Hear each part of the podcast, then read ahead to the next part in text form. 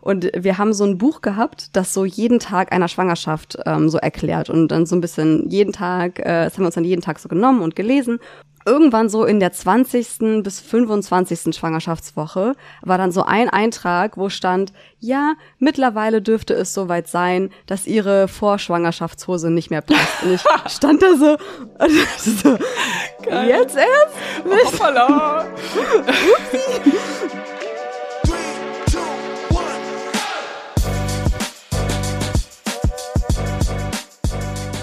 Mama halblang mit Rebecca und Sophia.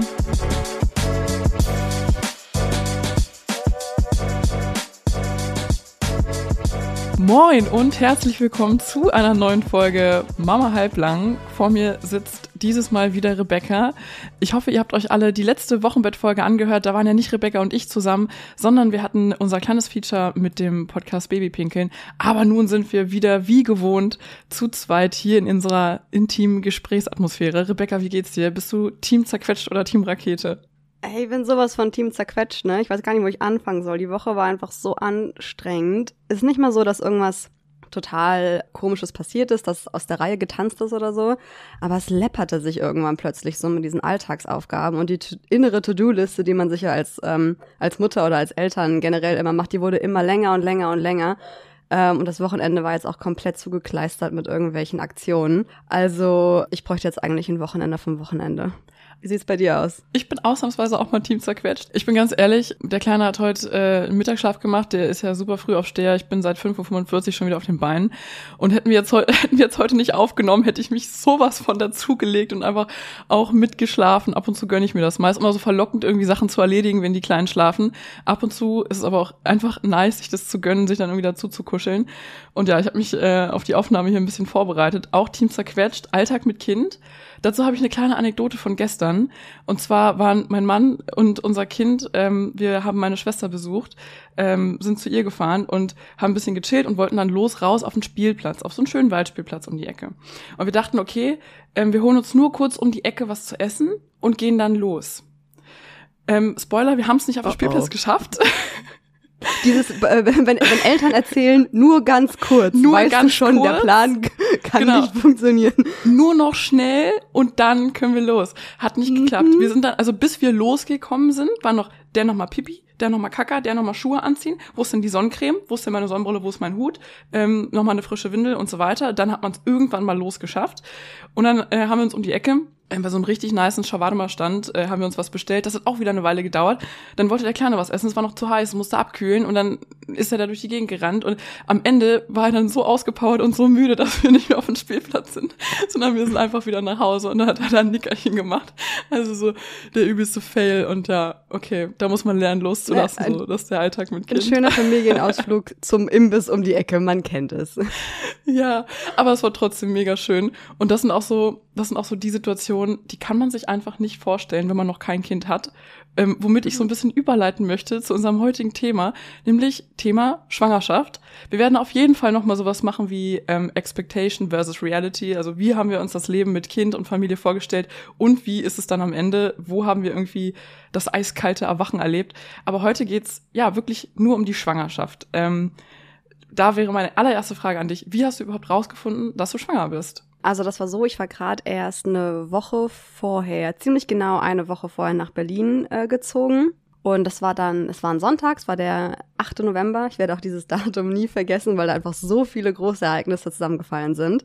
Ähm, ich hatte die erste Arbeitswoche im neuen Job hinter mir. Es war ein Sonntag, wir haben einen Spaziergang gemacht. Ich wollte mir so ein bisschen die Gegend angucken, Berlin kennenlernen. Und es war super schönes, angenehmes Herbstwetter noch irgendwie draußen. Genau, haben einen Spaziergang gemacht und sind dann irgendwann nach Hause und in meinem Kopf arbeitete es schon nebenbei die ganze Zeit so, boah, du bist eigentlich mindestens drei, vier Tage über deiner Periode gerade. Eigentlich hätte sie jetzt schon lange eintreten müssen.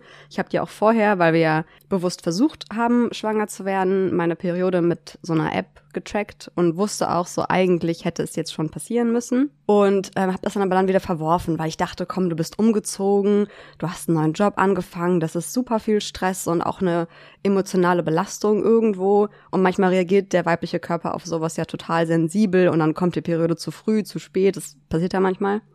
Hab's dann wieder verworfen Und dann ähm, sind wir nach Hause und haben nach ein paar Wohnungen geguckt, weil wir damals schon gesagt haben, okay, wir brauchen jetzt auf jeden Fall, egal ob wir jetzt dieses oder nächstes Jahr oder übernächstes Jahr Eltern werden, brauchen wir auf jeden Fall irgendwie eine größere Wohnung, haben nach Wohnungen geguckt. Irgendwann ploppte dann dieser Gedanke wieder in meinem Kopf auf, so, da war ja was. So. Und dann habe ich das noch so ein bisschen in mir arbeiten lassen und bin dann irgendwann, als mein Mann mit anderen Dingen beschäftigt war, bin ich dann ins Bad gehuscht und habe dann ähm, einen Schwangerschaftstest gemacht, den ich noch so gebunkert hatte für den für die Eventualität, die halt irgendwann so kommt. Es war halt dann ein Sonntagabend. Normalerweise soll man den ja, auch wenn es noch so relativ früh ist, äh, den ja eher morgens machen, weil dann die Konzentration von dem HCG, glaube ich, ja am äh, am höchsten ist. Dann soll man wie lange warten? 90 Sekunden, drei Minuten Es kommt oder immer sowas? auf den Test drauf an, muss man immer gucken auf der Packung, was da steht. Irgendwie so in dem Dreh, ich weiß es leider gerade nicht mehr, habe dann diesen Test gemacht und habe ihn erstmal auf dem Badezimmerboden umgedreht hingelegt und mir einen Timer gestellt und und habe dann hab dann irgendwann schon mal so kurz gelugt, so Mhm. einmal kurz gespickt und habe schon so habe so kurz so umgedreht. Man muss sich jetzt so ein Türknatschen quasi vorstellen, wenn man so langsam den Test umdreht, auch so voll nervös irgendwie ne, wie so in so einer Testsituation. Und da habe ich schon, das war äh, so ein Clear Blue Schwangerschaftstest, der dir auch anzeigt, wie lange du schon schwanger Ah, bist. okay, so ein super Premium-Teil. Ja, genau. Den so leicht umgedreht, schon vor Ablauf der Zeit und hab schon so ein Plus gesehen. Krass. Und dann habe ich ihn schnell wieder fallen lassen. Und so, okay, okay, krass, der ist positiv, der ist positiv, oder? War der gerade positiv? Ja, ganz bestimmt war der positiv. Und dann habe ich noch gewartet und dann nach der Ablauf der Zeit umgedreht und dann stand da ja plus und zwei bis drei, was im Prinzip heißt, du bist in der vierten bis fünften Schwangerschaftswoche, weil du musst ja immer noch Also mal anders gerade erst schwanger, ne? Das ist so Gerade das, das erst Geringste, schwanger. was der anzeigen kann, glaube ich. Ich glaube, eins bis zwei zeigt er sogar auch an, Echt? dieser Clear Blue. Ja, ja. Uff, okay. Doch, doch. Genau. Oh, wie schön. Und dann saß ich da. Und dann, wie hast du reagiert? Also wie hast du dich gefühlt?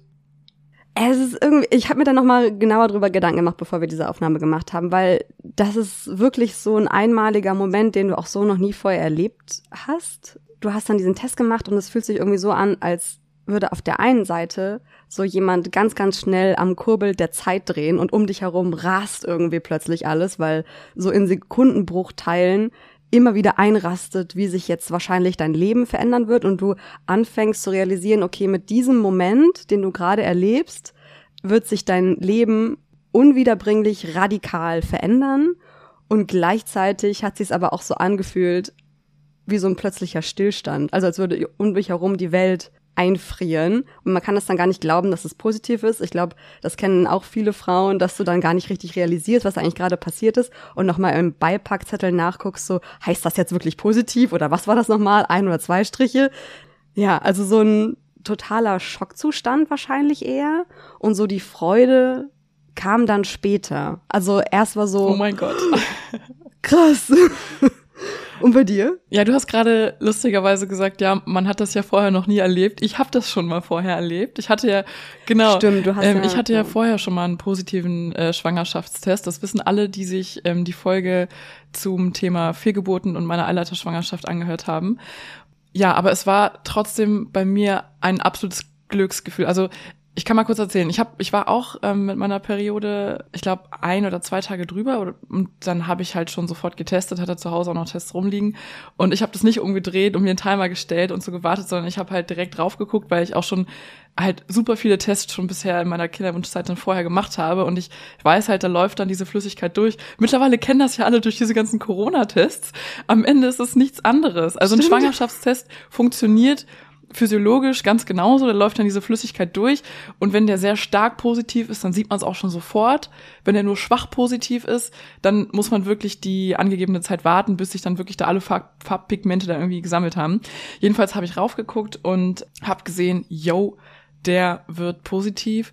Und ich bin ziemlich heulend so zusammengebrochen, einfach irgendwie. Einfach aus ganz viele Gefühle gleichzeitig. Totales Glücksgefühl. So, oh mein Gott, mein Körper kann es noch. Ne? Also wir erinnern uns, ich hatte eine Eileiterschwangerschaft. Mein Eileiter wurde rausgenommen, der eine. Ich hatte nur noch einen Eileiter. War mir auch nicht sicher, ob der gut funktioniert und so weiter.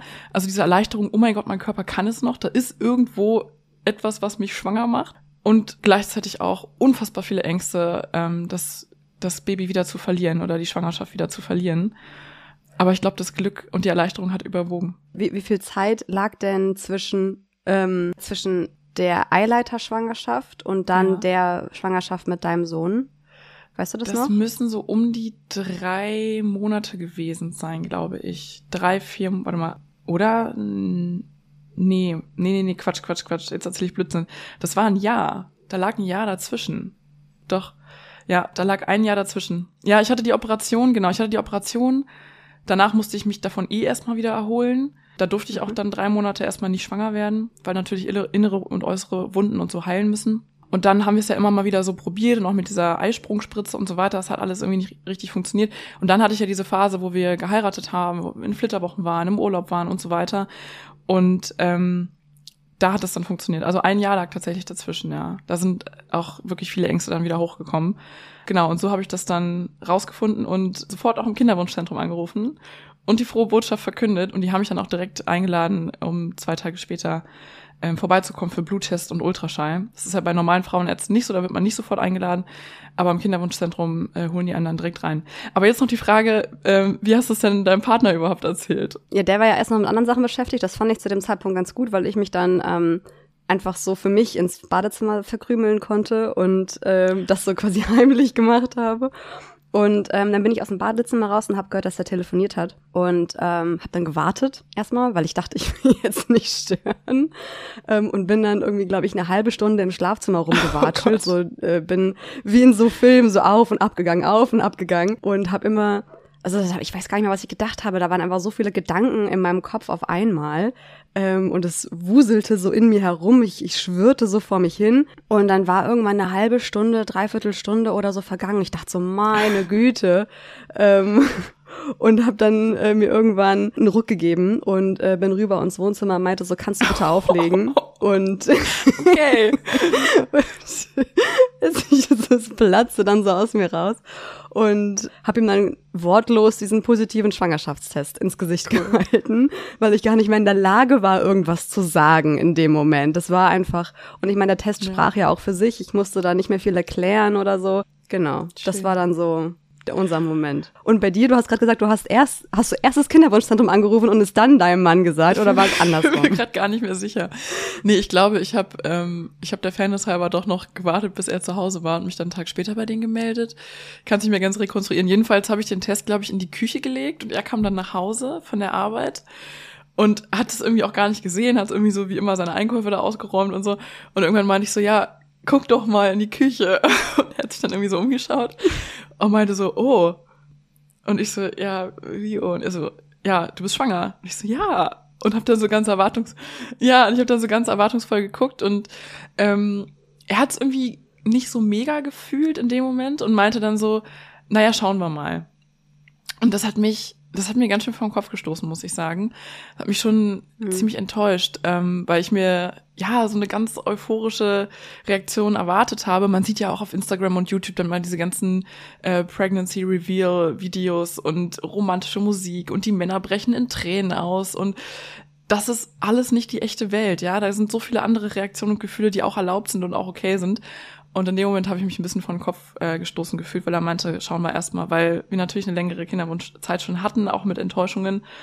Ähm, aber ja, im, im weiteren Laufe der Zeit hat er sich natürlich super gefreut und nach jedem Arztbesuch äh, immer gefragt, und alles okay und wollte unbedingt wissen und war dann auch ganz emsig dabei. Aber ja, die erste Reaktion war nicht ganz so wie erwartet. Ähm, aber auch okay. Das kann ich auch verstehen, dass man sich so ein bisschen von Kopf gestoßen fühlt. Ja, ich glaube, er wollte mich damit schützen. Er wollte nicht, dass ich nochmal diese tiefe Verzweiflung, so. diese tiefe Enttäuschung und Verletzung erlebe. Und ich glaube, deswegen war das auch eher so ein, so ein Schutzmechanismus von wegen, naja, lass uns mal nicht zu früh freuen, nicht, dass wir dann wieder so traurig sind. Aber das ist Verstehe. auch nicht die Reaktion, die man sich nach einer langen Kinderzeit wünscht, wenn man einen positiven Test hat. Dann, man will sich auch einfach mal freuen, Mhm. man will einfach mal glücklich sein, ja, und ähm, irgendwie alle Ängste und Sorgen vergessen. Genau, ja, also rückblickend alles völlig okay und es sind einfach viele, viele Gefühle, die da irgendwie zusammenkommen.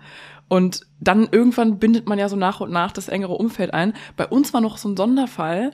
Wir mussten super früh zwei Freunden davon erzählen, die wir sonst niemals davon erzählt hätten, weil wir einen Urlaub geplant hatten. Ähm, ich bin dann halt in dieses Kinderwunschzentrum nach äh, ein, zwei Tagen und sie hat einen Ultraschall gemacht, was man eigentlich in dem Stadium normalerweise beim Arzt nicht macht, aber wie gesagt, im Kinderwunschzentrum macht man das. Und da war ein 0,3 Millimeter großer weißer Klecks auf dem Ultraschall. Ich habe angefangen zu heulen sie hat auch ein Tränchen verdrückt. Wir sind dann aufgesprungen, also ich bin dann aufgesprungen, natürlich nicht vom gynäkologischen Stuhl einfach runtergehopst, aber du weißt, was ich meine. Ähm, ich stand dann irgendwann wieder bekleidet auch vor ihr und wir kennen uns ja auch aus einem äh, privaten Kontext und dann habe ich gefragt, so, ja, darf ich dich einfach einmal drücken? Und sie so, bitte. Und wir lagen uns echt in den Arm und haben, haben beide ein bisschen geweint, weil das so ein emotionaler Moment war und trotz Corona haben wir uns gedrückt und das werde ich nie vergessen. Dann habe ich ihr gesagt, ja, wir haben für nächste Woche einen Urlaub geplant und ihre Gesichtszüge entglitten ihr plötzlich und sie meinte, oh, aber ihr plant doch den abzusagen, oder? Und ich so, naja, da wollte ich dich jetzt fragen, irgendwie, wie sieht's aus? Und sie so, mm, nee, also das macht er mal lieber nicht. Also ihr werdet geflogen, oder Genau, wie? wir hätten einen Urlaub geplant in äh, Portugal äh, mit Freunden, haben uns sehr darauf gefreut. Sie hat uns empfohlen, ihn abzusagen, einmal wegen des Fluges und wegen der medizinischen Versor äh, Versorgung vor Ort. Also hier nochmal äh, der Kommentar an alle da draußen, bitte sprecht mit euren Ärzten und so, ne, was ich jetzt hier irgendwie gebe, sind keine Tipps, sind alles nur meine Erfahrungsberichte. Ähm, und deswegen habe ich dann auch wirklich kurz später schon unseren Freunden Bescheid gesagt, dass wir den Urlaub stornieren müssen, weil ich schwanger bin und ganz, ganz früh und wir unbedingt wollen, dass es das alles gut geht und da kein Risiko eingehen wollen. Die haben sich natürlich mega gefreut, aber es war auch so ein Stadium, wo ich eigentlich das noch gar nicht erzählen wollte. Ja, wir waren dann mhm. irgendwann noch zusammen auf eine Hochzeit eingeladen, ein paar Wochen später und die wussten dann als einzige von allen Bescheid. Und das war eigentlich auch ganz cool, weil ich so meinen Buddy hatte und sie hat dann immer auch so geguckt, hat mir so ein bisschen Tarnung auch immer gegeben, so mit den Sektgläsern und sowas. Das war dann irgendwie ganz praktisch, um irgendwelchen blöden Fragen zu entgehen. Ja, aber das war eine aufregende Zeit, auf jeden Fall. Wie war es denn bei dir? Wann habt ihr so Freunde und Familie mit eingebunden? Das ist, glaube ich, auch mal ein Thema, was so alle irgendwie total bewegt. Wir haben am, gleich noch am selben Abend, äh, also dann am Sonntagabend, haben wir so unseren engsten Familienmitgliedern Bescheid gesagt ähm, und die einfach äh, durchtelefoniert. Ich glaube, die, die erste, die ich ans Telefon gekriegt habe, war meine Mutter und haben sich alle auch, also war alle auch überrascht und so, aber war, haben mich alle auch sehr gefreut und ähm, dann haben wir noch gesagt, okay, und jeder darf es in Anführungsstrichen so einem engeren Freund erzählen. Also wir wollten das auch erstmal so für uns behalten, aber gleichzeitig has, hatten wir auch so einen Drang, es zu erzählen. Wir hatten ja jetzt nicht so eine lange Kinderwunschzeit mit Rückschlägen oder so hinter uns. Das heißt, wir hatten vielleicht auch weniger, weniger Vorbehalte, das Leuten zu erzählen. Aber wir haben es dann auch nicht so ähm, groß rum erzählt, weil dir natürlich trotzdem gesagt wird, ja, die ersten drei Monate und ähm, man hat es schon so halb auf dem Schirm, so irgendwo im Hinterkopf, dass halt, äh, dass es halt schon passieren kann, dass noch was schief geht.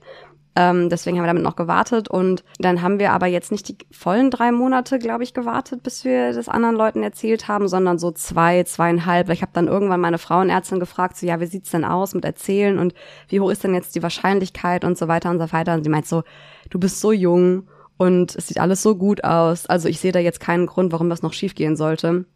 Gut, ich meine, am Ende ist es keine Garantie, ist klar, aber äh, wir haben es dann erzählt und es ist ja auch alles gut gegangen. Die Kleine ist ja gesund und munter da. Hast du denn in den ersten Wochen direkt auch so ganz klassische Schwangerschaftsanzeichen? Also wusstest du vorher oder hast du eine Ahnung gehabt, dass du schwanger sein könntest, abgesehen von dem Ausbleiben der Periode? Ja, schon. Also ich hatte super pralle, schmerzende Brüste. Und ich war ja tatsächlich auf unserer Hochzeitsreise schon schwanger. Und wenn ich mir jetzt so die Fotos angucke, rückblickend, dann denke ich mir auch so, ja, hätte ich mir irgendwie denken können, wenn ich mir so meine Oberweite angucke. Echt? Warum? Woran? ja, ich habe so, natürlich okay. super viele Bikini-Fotos und so von mir. Und da denke ich mir so, ja, das sieht schon verdächtig aus. Ähm, ansonsten hatte ich bei jedem Mal, wo ich schwanger war, also insgesamt dann die drei Mal, und davon habe ich ja da auch ein Kind zur Welt gebracht, ähm, hatte ich super krasse Cravings auf Lachs und Erbsen. Das ist mega random.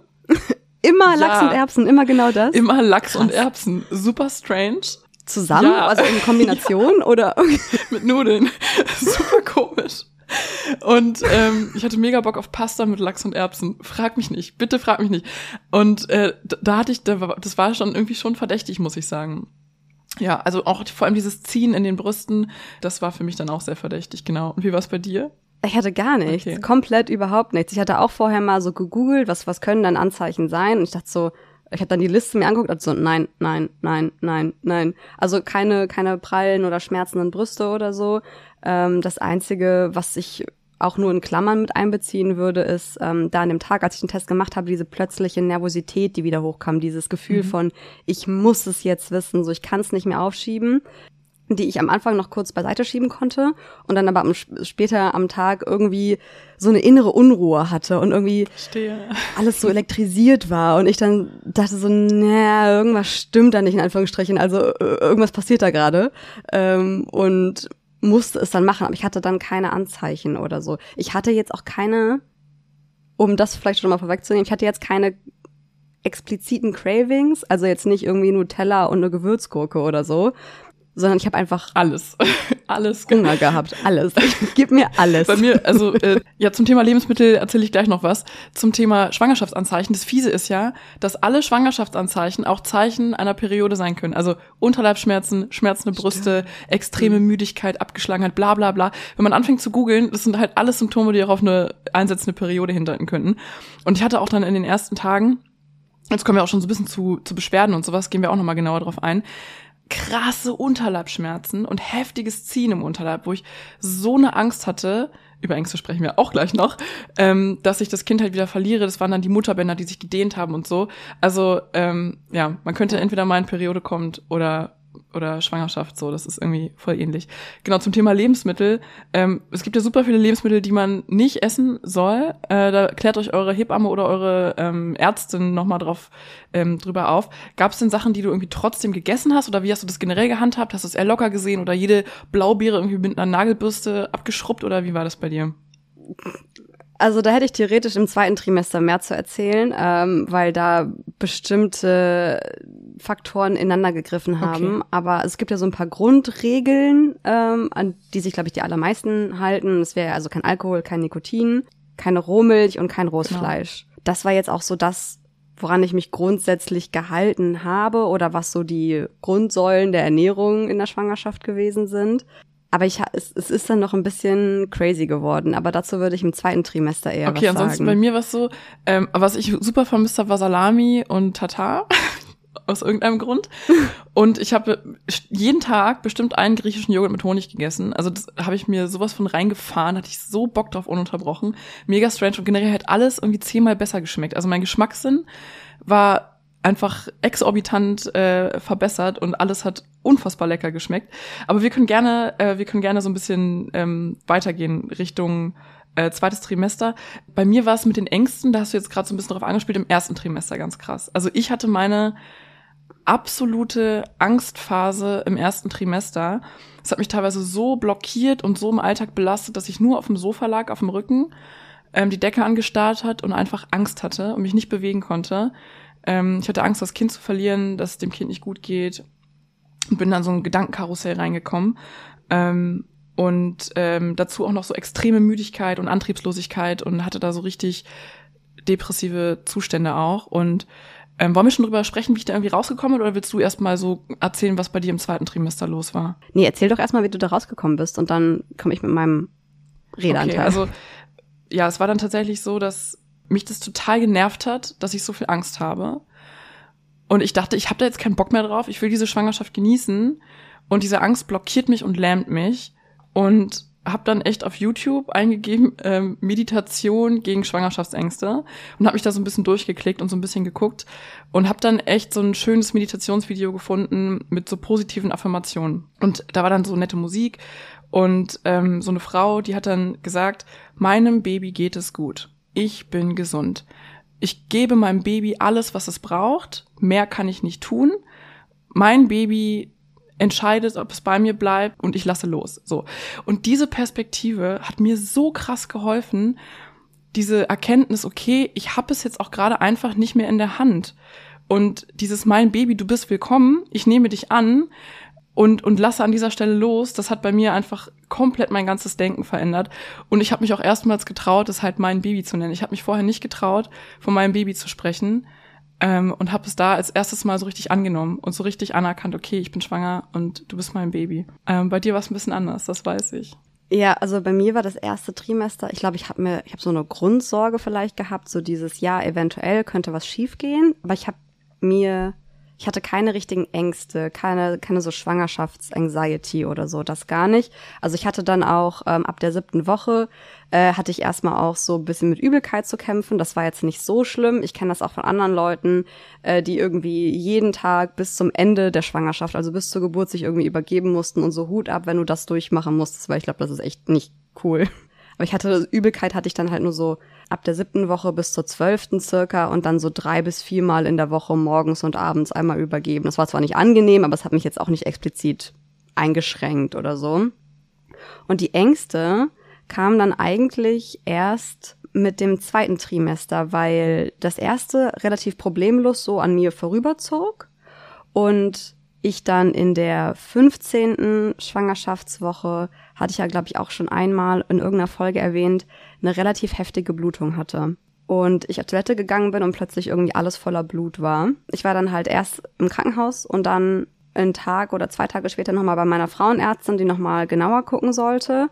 Und die hat dann festgestellt, dass meine Plazenta zu tief saß. Und sie meinte, so, es kann vorkommen, die kann sich auch noch hochziehen. Also normalerweise, ich glaube, in den allermeisten Fällen sitzt die Plazenta quasi hinter dem Baby am hintersten, an der hintersten Seite der, äh, der Gebärmutter, der Fruchtblase, genau. Also am weitesten weg von, von der Bauchdecke, wenn du, wenn du vor einem stehst, sozusagen. Bei mir hatte die sich halt zu tief, relativ nah am Muttermund erstmal eingenistet.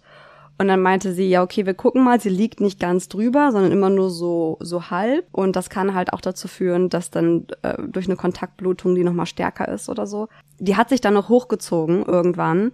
Aber in dem Moment, was es für mich dann so schwierig gemacht hat, war so, dass mir im Kopf bewusst wurde, dass auf der einen Seite eine Schwangerschaft natürlich so das Natürlichste auf der Welt ist und super viele Frauen ständig Kinder kriegen, aber gleichzeitig auch, was das für ein komplexer und fragiler Wie Vorgang viel da ist. gehen kann, wenn man da erstmal anfängt, Wie drüber viel- nachzudenken. Ja. Da wird einfach ein Mensch Puh. erschaffen, ne? Ich meine, da muss man halt, das muss man erstmal sacken lassen. Das sagt man so leicht, wenn man nicht schwanger ist oder sich mit dem Thema nicht beschäftigt, denkt man sich so, ja, eine Frau ist schwanger und dann ist ein Baby da, so zack, fertig. Aber es ist halt ein bisschen komplizierter als das. Und das wurde mir in dem Moment richtig bewusst, wie viele Rädchen da ineinander greifen müssen, damit da am Ende ein gesunder Mensch bei rumkommt. Und das war so der Startschuss für meine Anxiety, die auch mit kurzen Pausen immer mal wieder, aber eigentlich bis zum Ende immer anhielt. Also die wechselte so ihre ihr Gewand. Äh, mal habe ich mir um die Ernährung total viele Sorgen gemacht, also zum Beispiel Salmonellen oder dieses Toxoplasmose-Thema, also diese ganzen Viren und Bakterien, die irgendwie in Nahrung vorkommen können, über die wir im Alltag gar nicht nachdenken, weil du einen Apfel nicht gut genug gewaschen hast oder so, die auch dir als gesunden erwachsenen Menschen überhaupt nicht schaden würden, aber halt einem Baby, das gerade damit beschäftigt ist, irgendwie Nieren und eine Leber und Lungen auszubilden, halt äh, doch sehr schaden kann und das auch teilweise lebensgefährlich sein kann. Also fürs Baby, nicht für dich. Und wie war das bei dir? Hast du dann, hast du dir eher im Vornherein extrem viele Gedanken gemacht, so was darf ich essen, was darf ich machen? Oder eher so im Nachhinein, dass du dann irgendwie gedacht hast, irgendwie, scheiße, habe ich den Apfel gut genug abgewaschen? Oder beides? Beides, Beides. okay. Also Beides. nonstop Anxiety. es war wirklich wirklich sehr sehr anstrengend für alle Beteiligten, also für meine Familie ähm, und für mich. War einfach auch super unnötig im Rückblick natürlich, aber du kannst natürlich, du steckst in der Angst, du weißt, dass sie irrational ist und du kommst dann trotzdem nicht raus. Ähm, also ich habe ich hab wirklich exzessiv darüber nachgedacht, was ich gegessen habe und geputzt und abgekocht und es war ganz, ganz schlimm. Und diese Mutterforen, die es im Internet Oh, oh. gibt, ne? Also wenn ich, wenn ich so einen Tipp an Schwangere habe, die gerade schwanger geworden sind, so haltet, egal was ihr tut, aber mach, haltet euch von diesen. Mutterforen fern. Es ist so schlimm. Absolut. Weißt du, da, da postet irgendwie eine rein, die hat geschrieben, ja scheiße, ich wusste nicht, dass man irgendwie das Steak richtig gut durchbraten muss. Ich habe jetzt ein blutiges Steak gegessen, kann jetzt meinem Baby was passieren?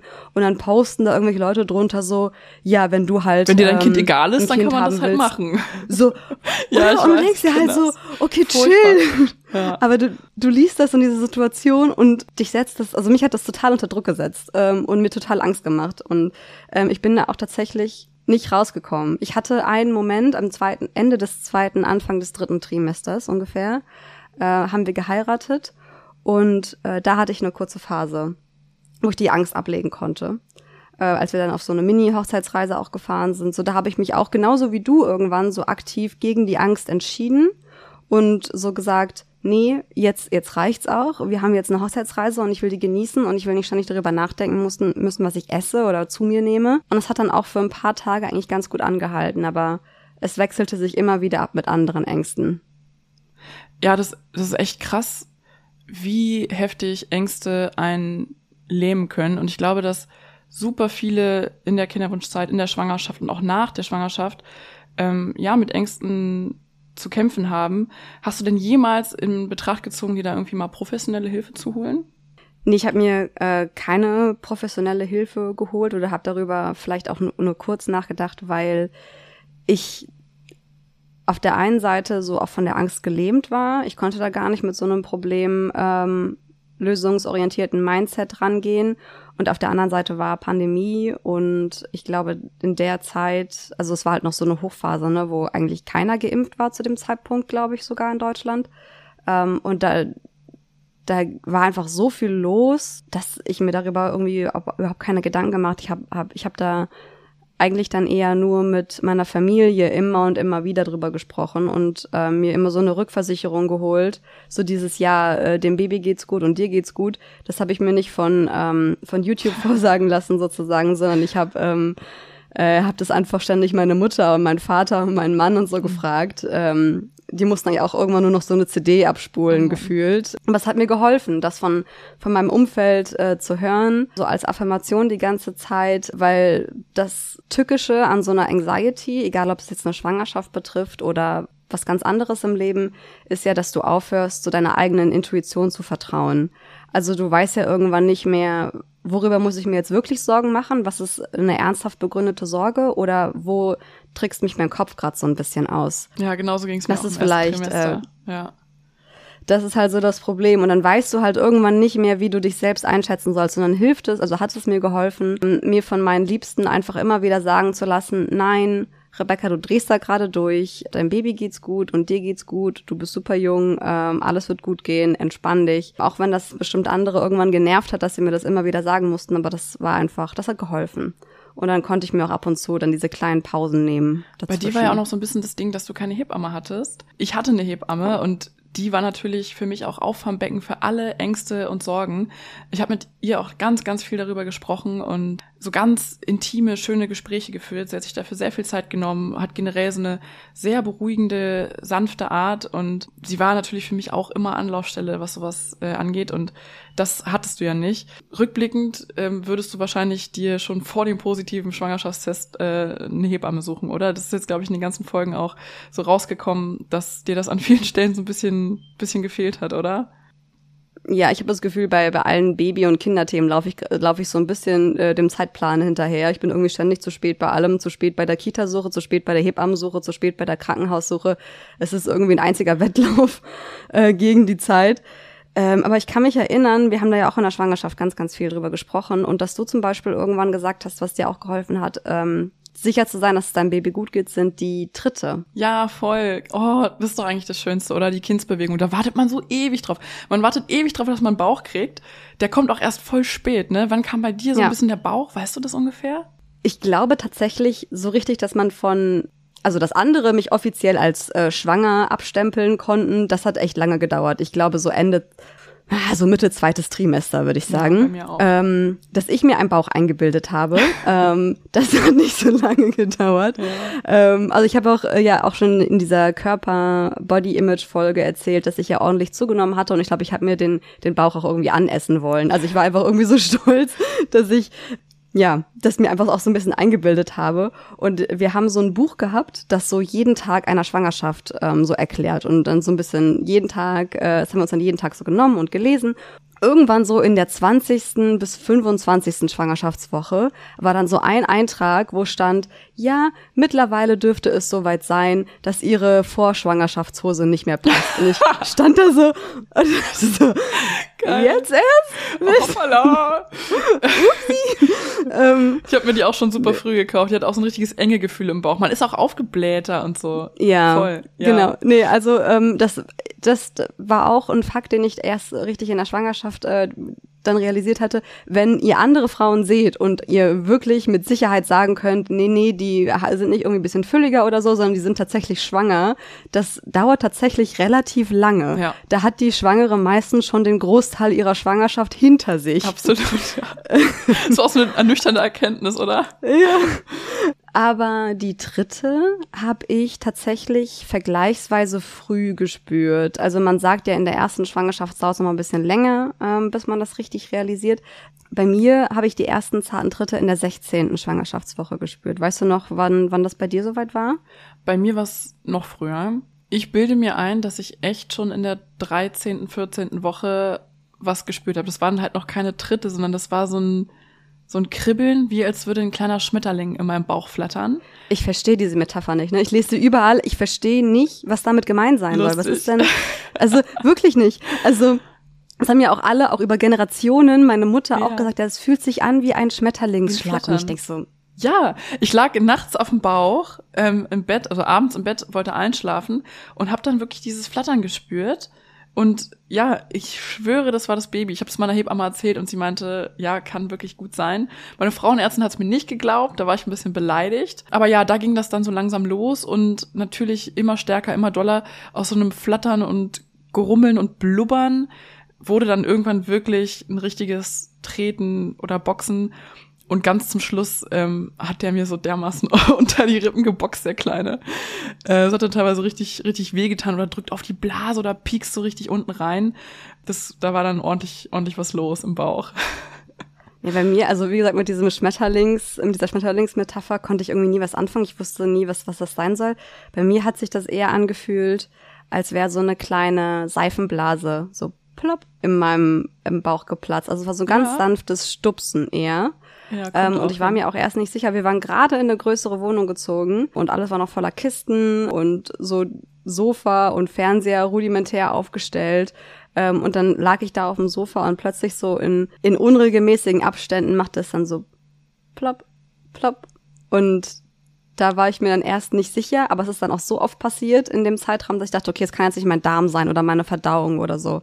Und ab da habe ich sie auch relativ regelmäßig gespürt. Es war immer sehr schön zu wissen, so, hallo, du bist da. Ist auch eine echt gute Rückversicherung. Also bei mir war es dann tatsächlich auch im späteren Verlauf so, dass er hat sich halt immer regelmäßig gemeldet und irgendwann ähm, habe ich dann auch so, weiß nicht, ich saß am Tisch und habe angefangen zu essen und dachte so, hm, Baby hat sich noch gar nicht gemeldet. Hallo, bist du wach? Was ist los?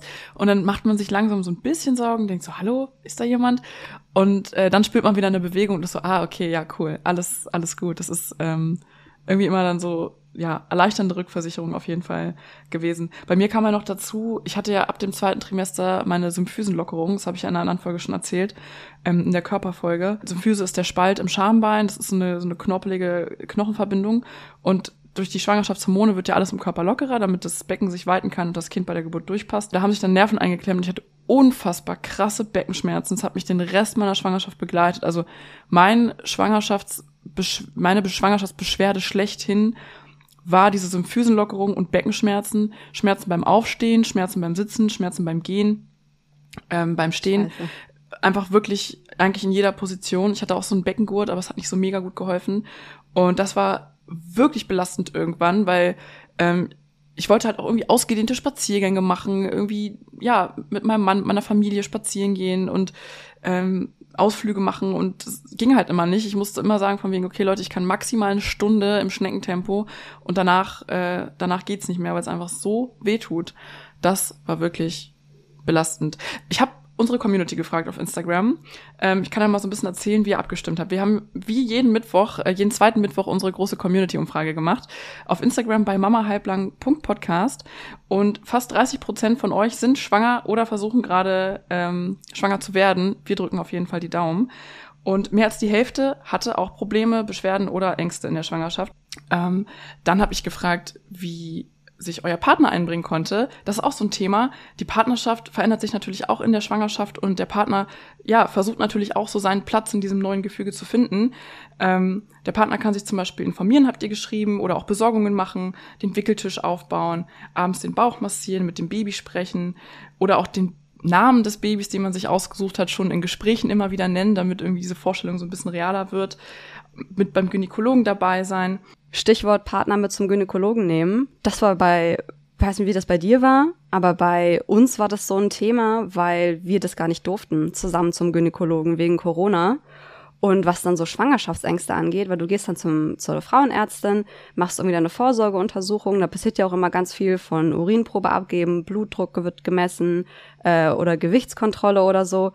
Ähm, und es werden bestimmte Risiken gesprochen, äh, besprochen. Und wenn du dann da alleine bist, äh, und deinen Partner nicht mitnehmen kannst, dann muss das irgendwie alles erstmal, musste das so mein Filter durchlaufen und prallte so an mir ab, bevor ich dann diese schon verarbeitete Version meinem Mann präsentiert habe. So ja, die Frauenärztin hat gesagt und dieses und jenes. Ähm, und das ist, äh, war auch so ein Faktor, der Ängste auch befeuert hat, weil ich irgendwie dann in dem Moment bei der Frauenärztin ähm, gar nicht das so zusammen erleben konnte und dann auch manchmal vergessen habe, irgendwelche Fragen zu stellen, weil das dann alles so an mir hängen blieb. Hast du so ein ähnliches Empfinden gehabt oder durfte dein Mann mitkommen? Er durfte theoretisch mitkommen, aber ähm, er konnte nicht, weil er im Ausland war, mehrere Wochen. Das heißt, zu den zu den spannenden Terminen, äh, wo er hätte mitkommen können, äh, war er gar nicht da und ich war auch jedes Mal alleine beim Frauenarzt für mich war das jetzt nicht so ein Problem, ehrlich gesagt. Also ich hatte, wie gesagt, im ersten Trimester die Ängste, aber alles danach war für mich eigentlich echt relaxing und ich habe ihn danach immer angerufen, habe ihm erzählt, alles ist gut und äh, damit war die Sache auch gegessen. Ja, es war ein bisschen schade, dass er bei diesem Ersttrimester-Screening nicht dabei war. Das haben wir nämlich gemacht, das muss man ja auch extra bezahlen. Und ähm, da wird auf dem Ultraschall ganz lange Ultraschall gemacht und ganz genau werden alle Organe angeguckt, ob die richtig angelegt sind. Und dann wird auch noch ein Chromosomtest gemacht. Und ähm, da konnte er leider nicht dabei sein. Und da habe ich ganz, ganz, ganz lange auf dem Ultraschall dieses kleine, winzige Baby gesehen, was da gestrampelt ist und da im, im Fruchtwasser rumgeschwappt ist. Und das war so schön. Ich habe mich in dieser Zeit so unfassbar in dieses kleine Wesen verliebt. Und es wurde alles irgendwie plötzlich so greifbar. Und das war wirklich, wirklich schade, dass er da nicht dabei sein konnte aber ja, an sich, ich habe dann irgendwann auch die Vorsorgeuntersuchung bei meiner Hebamme gemacht. Also man kann das dann auch im Wechsel machen, man muss das nicht beim Frauenarzt immer machen, man kann auch zur Hebamme gehen oder abwechselnd. Ich habe es abwechselnd gemacht und bin dann auch ganz gerne dann mal zu meiner Hebamme und nicht zur Ärztin, weil die hat sich einfach mehr Zeit genommen. Ich konnte mit ihr dann noch über andere, andere Sachen sprechen. Und da habe ich mich einfach oft einfach ein bisschen besser aufgehoben gefühlt, ehrlich gesagt. Ich habe auch gehasst, da irgendwie immer am CTG zu hängen, ehrlich gesagt. Ich habe da nie so einen richtigen Sinn und Zweck gesehen. Also ich weiß, dass es ganz vielen irgendwie so eine Rückversicherung gibt. Ich weiß, du holst gerade schon Luft.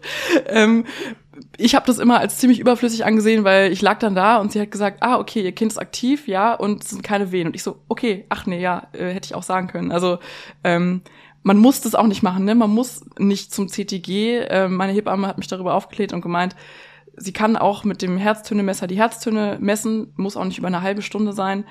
Und naja, aber erzähl du mal, wie hast du das CTG empfunden? Ich fand das super. Also das wird ja relativ spät erst gemacht mit dem CTG. Ich glaube Ende zweites Trimester oder so. Ähm, aber ich fand das toll. Das war für mich wie ein kleiner Wellnessbesuch, äh, weil es einfach eine Pause von meinen Ängsten, weil ich habe dann da gesessen und äh, meine Frauenärztin hatte, hatte dafür extra so ein kleines Zimmer, das auch so total süß eingerichtet war. da konnte man sich auf so eine so eine Liege legen, auch wie im Schwimmbad, so ein ja, oder auf einem Balkon, weißt du, so eine, so eine, Sonnenliege. Ach so, okay. genau. ähm, ähm, nee, so richtig schön, so mit Kissen, hat man sich so ah, ein bisschen so eingekuschelt. richtig. Ja, ja, genau, ah, so, so richtig, äh, richtig kuschelig. Ja, ich hatte das. nur so eine ähm, Pritsche, so eine blöde, ja ja, dann hast du auch was zu trinken gekriegt und so. Oh. Und es, es, war so direkt ähm, vor einem Fenster stand dann die Liege und dann konntest du so ein bisschen rausgucken und so die Menschen draußen auf der Straße rumwuseln ähm, sehen. Und das war für mich dann eine richtig schöne Pause immer. Und es war auch immer sehr beruhigend, ähm, in regelmäßigen Abständen das kleine Herzchen zu hören und auch zu hören, dieses äh, dieses magnetische Kruscheln, wenn ähm, sich das Baby im Bauch bewegt hat und dann die Elektroden so ein bisschen bewegt hat auf dem Bauch. Ja, das Ding ist, die Kinder, die mögen das gar nicht so gerne. Also die treten nicht, gegen ne? die Elektroden, weil die dieses äh, dieses Ultraschallgeräusch oder dieses diese Empfindung durch das durch den Ultraschall gar nicht so gerne mögen. Deswegen boxen die da mal gegen. Mein Kleiner hat da auch mal richtig gegengehauen. Ja. Also, tut mir leid, aber ich, also ich tut mir leid, aber es war schön. ja, aber so wie du es erzählst, klingt es auch ein bisschen romantischer. Ich lag da auf so einer Pritsche und die hatten auch keinen extra Raum, sondern es war durch so ein Paravent abgeteilt und ich habe halt auch alles in der Praxis gehört. Also jeder, der zur Anmeldung ist und dann irgendwie von seinem Scheidenpilz erzählt hat, das habe ich alles gehört und es war halt nicht ganz so nicht ganz so romantisch wie bei dir. Ähm, so wie du das erzählst, klingt es auf jeden Fall ein bisschen schöner, ja. Aber ähm, es gibt ja noch ein paar andere und extra Untersuchungen, die man machen kann, ähm, so mit Diabetestests und so weiter. Was hast du da alles wahrgenommen an Untersuchungen?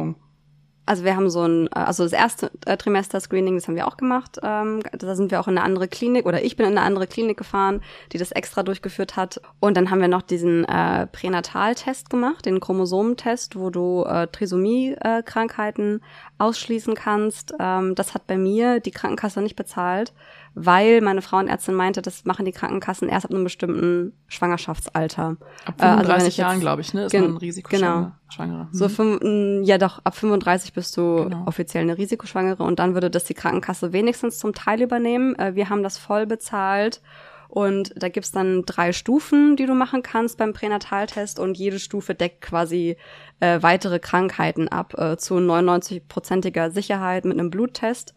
Äh, wir haben uns für die mittlere Variante entschieden. Da wird auf Trisomie 21, 18 und 13 getestet. Ähm, und das Geschlecht ist dann halt so ein Nebenprodukt logischerweise, wenn du halt auf die mhm. Chromosomen testest, so obviously. Wir wollten das Geschlecht auch vorher wissen, wir haben uns das auch sagen lassen. Dann haben wir den Zuckertest noch gemacht, äh, wo du dann in die Praxis fährst und diese 50 Gramm Zucker dir einmal reinfährst. Der große um Glukosetoleranztest. Genau, um zu gucken, wie dein Körper auf Zucker reagiert und du eine Schwangerschaftsdiabetes entwickelt hast. Und ich weiß auch, dass eine bei der Community-Umfrage äh, bei Beschwerden angegeben hat, äh, eine Schwangerschaftsvergiftung tatsächlich gehabt zu haben. Also der, der Begriff ist ja mittlerweile veraltet. Das heißt ja, äh, es ist ja keine Vergiftung im klassischen Sinne, dass du irgendwas Tox äh, Toxisches zu dir genommen hast, sondern es ist ähm, einfach ein unnormal hoher Blutdruck, der sowohl für Mutter als auch für Kind lebensgefährlich sein kann, weil dann der Blutdruck so hoch ist, ähm, dass der, also sowohl Mutter und Kind nicht mehr richtig versorgt werden mit den Nährstoffen, die so übers Blut transportiert werden und Sauerstoff und so weiter. Da sind so Anzeichen, ist eben der hohe Blutdruck, Eiweiß in, im Urin oder extreme Wassereinlagerung. Haben zum Glück nur fünf bis acht Prozent der Frauen. Aber da hatte ich auch irgendwie kurz Sorge und ich musste auch einmal für 24 Stunden so ein ähm, Langzeit-Blutdruckmessgerät tragen. Ach, krass. Das ist auch echt unangenehm, wenn nachts um fünf plötzlich so. Aber warum hatten die den Verdacht bei so dir, was war da los? Also in der Praxis hatte ich immer einen normalen Blutdruck. Aber weil ich ja so ängstlich war, hatte ich irgendwann die unfassbar idiotische Idee, mir mein eigenes Blutdruckmessgerät zu kaufen, weil. Klassik Rebecca. Weil, ich sag's dir, frag mich nicht. Weil ich ähm, immer mal wieder gemerkt habe an manchen Abenden, dass ich so Unruhezustände mhm. bekommen habe, wo ich dann eigentlich gar nicht nervös war, so, also da schwirrte nichts mehr im Kopf rum, was mich psychisch, psychisch aufgeregt hätte. Aber mein Herzschlag wurde dann plötzlich irgendwie so ganz schnell und ganz komisch und dann habe ich mir ein Blutdruckmessgerät gekauft und theoretisch kann man das auch ohne Probleme machen und dann morgens und abends immer zu den gleichen Uhrzeiten messen. Bloß solltet ihr vorher zu, äh, entweder zu einer Apotheke gehen oder zu eurem Hausarzt und dieses Blutdruckmessgerät kalibrieren lassen. Weil wenn okay. ihr das nicht tut, dann zeigt es euch falsche Werte an. Und aufgrund dieser falschen Werte, mit denen ich dann zur Frauenärztin gestapft bin, hat dann, hat sie dann gesagt, okay, komm, wir checken das mal und dann war alles in Ordnung. Also von daher, ich war dann auch beruhigt, dass es abgecheckt war und ein für alle Mal gesagt werden konnte, nein, du hast keine Schwangerschaftsvergiftung, es ist alles tippitoppi. Aber das war auch so ein Minitest, den ich an mir selbst durchgeführt habe. Habt ihr denn noch sonst irgendwas gemacht? Ja, nee, bei mir war dann nur kein konkreter Verdacht auf ähm, Schwangerschaftsdiabetes, aber meine Frauenärztin hat mir dann ans Herz gelegt, diesen großen Fructose, äh, Glukosetoleranztest zu machen, weil ich meinte, dass ich super viel Durst habe und super viel trinke und sie dann so, äh, wie viel denn so genau? Ich konnte es hm. nicht genau sagen, aber ich meinte halt so, na ja, eigentlich irgendwie so habe ich konstant Durst und trinke viel und daraufhin haben wir dann auch diesen Test gemacht und da war aber alles super. Und nee, ansonsten habe ich keine extra Leistung in Anspruch genommen. Jetzt kommen wir ja schon so gegen so ein bisschen gegen Ende der Schwangerschaft. Gegen Ende hat man ja dann wieder ein bisschen mehr CTG-Untersuchungen, äh, wenn es Richtung ET geht. Wie war das bei dir? Musstest du dann irgendwann fürs CTG ins Krankenhaus? Hatte ich deine Frauenärztin dann dahin geschickt, weil du deinen ET schon überschritten hattest? Oder hattest du die letzte Untersuchung in der Frauenarztpraxis? Also bis kurz vor ET hatte ich alles in der Frauenarztpraxis. Die, die meinten dann auch so, wenn ich eine Hebamme gehabt hätte, dann wären auch die letzten Untersuchungen auch so, wie du es erzählt hast, im Wechsel gewesen. Aber da, dadurch, dass ich die nicht hatte, war ich halt immer bei der Frauenärztin. Und dann den letzten Termin hatte ich, glaube ich, bei ihr so drei Tage vor ET oder so. Mhm. Die danach folgenden hatte ich alle im Krankenhaus. Ich war ja vorher auch ähm, im Krankenhaus angemeldet, dass die wussten, ajo, hier, Rebecca, äh, die wird äh, Ende Juli wird sie da vorbeischauen und ähm, ein Kind flutscht raus. Und dann wurde ich alle drei Tage nach ET einbestellt. Also ich war am ET, war ich mhm. da und dann noch zweimal und dann ging's los mit der Geburt. Und dann äh, bin ich da auch immer normal ins Krankenhaus, CTG und nochmal ein Ultraschall wurde auch gemacht, weil dann geguckt wird nach Überschreitung des ähm, ET, ob die Plazenta noch richtig funktioniert, ob sie äh, stark verkalkt ist oder nicht. Ähm, das ist ein ganz normaler Alterungsprozess des Organs, das soll so. Darf nur nicht sein, dass es zu sehr verkalkt ist, damit die Versorgung des Kindes eben noch gewährleistet ist. Und es wurde immer noch geguckt ähm, per Ultraschall, ob die Nabelschnur sich nicht irgendwie verheddert hat oder einen Knick hat oder so und es dadurch auch zu Problemen kommen könnte. Und dann bei ET plus 5 ging es ja dann los, wie in unserer großen Geburtsfolge berichtet. Also genau.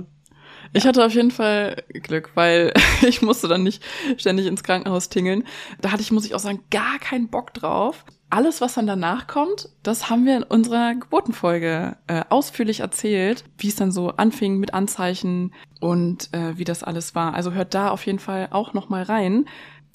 Ähm, wir neigen uns langsam dem Ende zu, aber als erstes kommt noch mal unsere kleine Rausschmeißer-Fragenrunde. Bist du bereit? Sie, sie, ich bin bereit.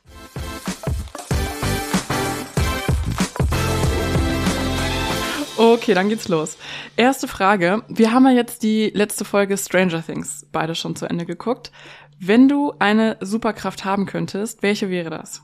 Nee, so viel Superkräfte gibt's da ja nicht, oder? Ich will ja auch jetzt nicht äh, spoilern oder so. Es kann doch irgendeine Superkraft sein. Ich habe nur wegen Stranger Things kam ich auf die Frage einfach so, was hättest du gerne für eine Superkraft? Ich verstehe. Ich wäre gern ich hätte gerne eine Kombination. Und zwar äh, würde ich gerne. Ich, äh, ich bin ja. reich mir den kleinen Finger und so, ne?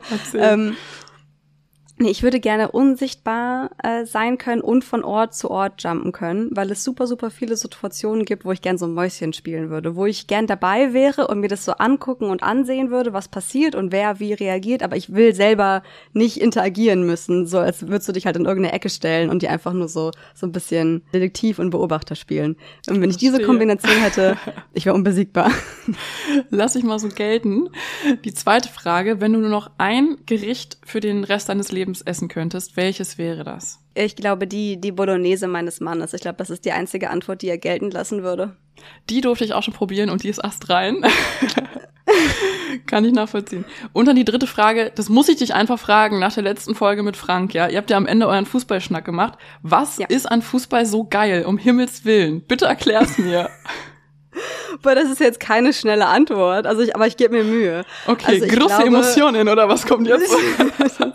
also nein, tatsächlich. Ähm, man, man wächst damit, also viele wachsen damit einfach auf. Das ist einfach so ein Teil bei vielen von so einer Familientradition, weil die Eltern sind Fan von irgendeiner Mannschaft. Du bist in der Region groß geworden ähm, und dann schnappt man das irgendwas auf und ähm, das ist so eine Kombination aus Gemeinschaftsgefühl, das du dann hast, weil du kennst die Person neben dir im Stadion nicht. Du hast sie noch nie in deinem Leben gesehen und trotzdem ist man irgendwie so verbunden bei einer Sache in einem Moment äh, dieses Wochenendes irgendwie deines Lebens. Ähm, und gleichzeitig bist du halt ständig mit dem unmittelbaren Eintreten von Sieg und Niederlage äh, konfrontiert und du denkst dir erstmal so, ja, es ist total langweilig, weil da kicken halt irgendwie ein paar Jungs einen Ball hin und her. Im Prinzip ist es ja auch so, aber ähm, dann passieren immer noch mal so ganz viele kleine einzelne Kleinigkeiten und dann wieder große Siege, mit denen du überhaupt nicht gerechnet hast. Es ist so, es ist so das ähm, so das reale Leben mit äh, Chance, Sieg und Niederlage in einem Ballspiel und deswegen ist es so toll. Ihr Lieben, wir sind am Ende dieser Folge. In der nächsten Folge schaltet unbedingt wieder ein. In zwei Wochen machen wir das Thema Expectation versus Reality. Ich habe es am Anfang schon kurz angeschnitten. Man stellt sich die Elternschaft auf eine gewisse Art und Weise vor. Man nimmt sich bestimmte Sachen vor ähm, und am Ende ist es alles ganz, ganz anders. Das schlägt einem die Realität ins Gesicht, treibt einen in die Verzweiflung oder sorgt auch hier und da einmal für einen Riesenlacher. Ähm, wir hauen da auf jeden Fall unsere Stories raus und bis dahin machen wir mal alle halblang.